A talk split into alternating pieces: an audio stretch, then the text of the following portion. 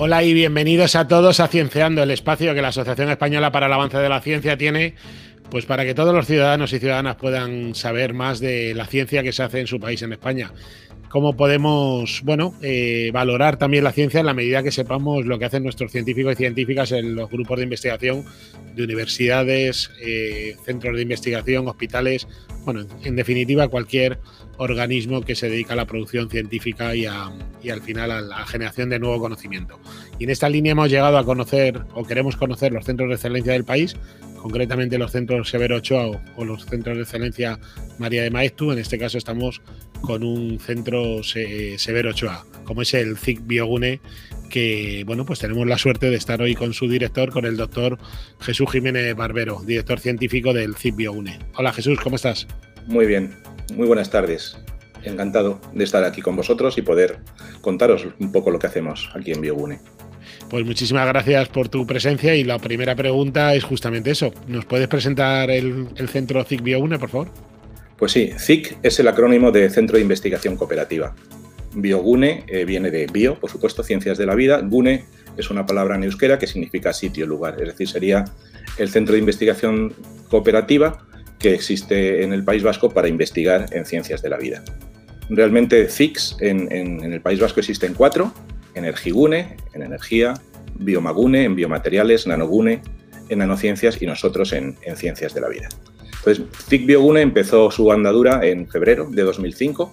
Hemos cumplido recientemente nuestro decimosexto aniversario entonces, enfocamos nuestra investigación esencialmente, como ya he dicho, desde el punto de vista de las biociencias y nuestra misión es cubrir, digamos, toda la escala de valor en ciencia, desde la investigación fundamental hasta la aplicada. Es decir, nuestra misión sería no solamente generar investigación de vanguardia desde un punto de vista básico, sino también orientar nuestra investigación a problemas concretos relacionados, por supuesto, con salud y enfermedad e intentar también transferir esta conocimiento a la sociedad en forma de patentes, creación de nuevas empresas y, por supuesto, apoyar la industria esencialmente en el País Vasco, por supuesto también a escala de España o internacional.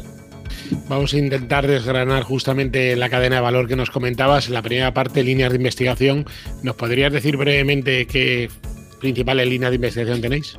Sí, eh, Ahora mismo eh, somos eh, cerca de 200 personas trabajando en investigación en CIC Biogune y estamos divididos en 17 grupos de investigación, con 17 líderes de grupo, que nos agrupamos en dos programas definidos. Es decir, nuestra investigación, como he mencionado anteriormente, está orientada siempre dentro de este ámbito de las ciencias de la vida, pero en dos focos fundamentales.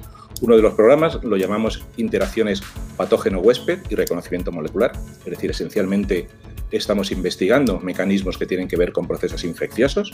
Pues, por ejemplo, en este momento COVID existen seis proyectos en curso que estamos investigando distintos aspectos que tienen que ver con la infección del, COVID, pero también infecciones virales o bacterianas en general, por ejemplo, el virus de la influenza, el virus de, la gripe o enfermedades priónicas, que algunas de ellas también están relacionadas con procesos eh, patológicos de, de, infección. El segundo programa es un programa más general que llamamos señalización celular y metabolismo en enfermedad.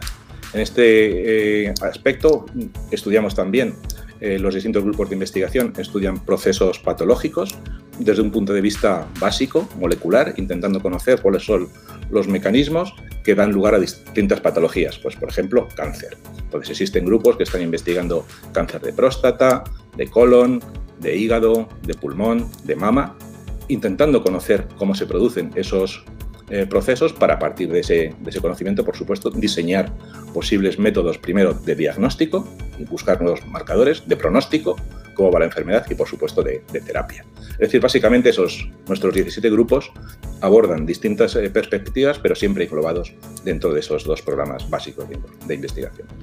Eh, siguiendo con la cadena de valor, hacemos la investigación y luego generamos resultados. Esos resultados de investigación que muchas veces desde la ciudadanía se preguntan, bueno, y al final toda esta investigación, ¿cómo puede ir avanzando e incluso poder llegar al ciudadano de forma directa? ¿Nos podría destacar alguno de los avances más significativos que habéis conseguido en vuestro centro?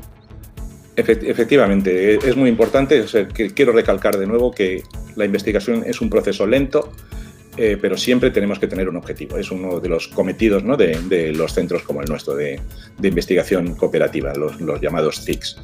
Entonces, ¿qué, podemos destacar? En este momento, por ejemplo, en, el aspecto de COVID, pues hemos mm, descubierto eh, que la infección de COVID provoca, unos trastornos brutales en el metabolismo a todos los niveles. Es decir, tenemos eh, colaboraciones con distintos hospitales, tanto dentro de nuestros territorios como también fuera fuera de España, donde hemos conseguido una cantidad ingente de muestras y hemos podido analizar mediante métodos relativamente sofisticados, métodos fundamentalmente metabolómicos basados en resonancia magnética nuclear, cómo se afecta eh, el metabolismo de los, de los pacientes para intentar conocer sobre todo el fenómeno de COVID persistente que se va a dar, o sea, no solamente el COVID en este momento, sino que muchos enfermos de COVID que en principio se curan o se malcuran, pero va a seguir teniendo la enfermedad para a partir de ahí intentar establecer protocolos para eh, protegerlos en el futuro.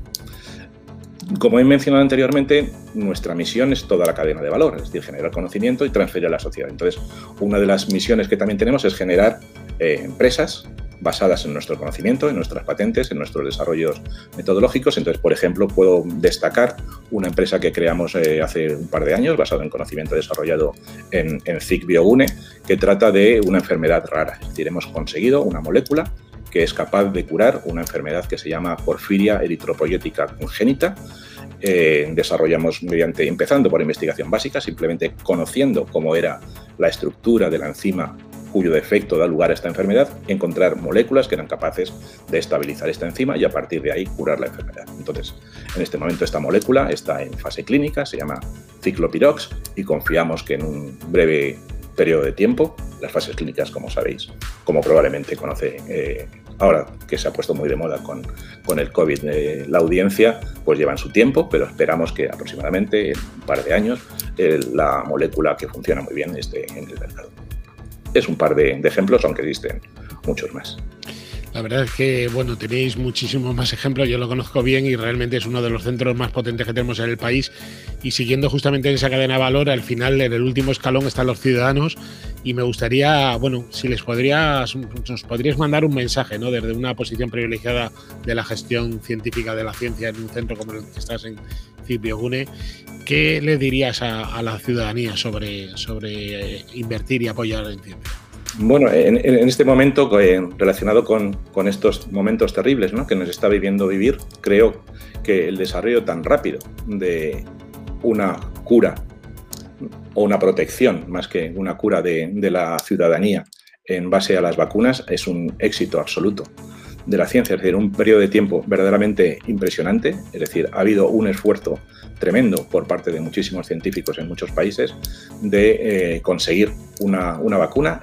Simultáneamente se están haciendo también otros desarrollos muy importantes para conseguir diagnosticar de manera eficaz, prevenir de manera eficaz eh, esta enfermedad y curar mediante el desarrollo de fármacos. Tenemos el ejemplo del fármaco de Farmamar, que esperemos que, que en un periodo de tiempo también sea posible unirlo al arsenal de vacunas que no solamente protejan, sino que también curen. Y esto, evidentemente, necesita una inversión y necesita mantener una base crítica de personas que están muy involucradas con el día a día, el desarrollo de nuevos conceptos, de nuevas tecnologías, que en un momento que estén verdaderamente engrasadas se puedan aplicar a distintas patologías. En este caso, se ha aplicado todo el conocimiento adquirido durante muchos años en el desarrollo de vacunas para esta vacuna que ha sido absolutamente esencial para que por supuesto que no estamos bien, pero podríamos estar mucho peor si no hubiéramos estado preparados. Entonces es esencial trabajar en muchos aspectos de la investigación, no solamente en salud, pero también en el desarrollo de nuevos materiales, en desarrollo de nuevas fuentes de energía,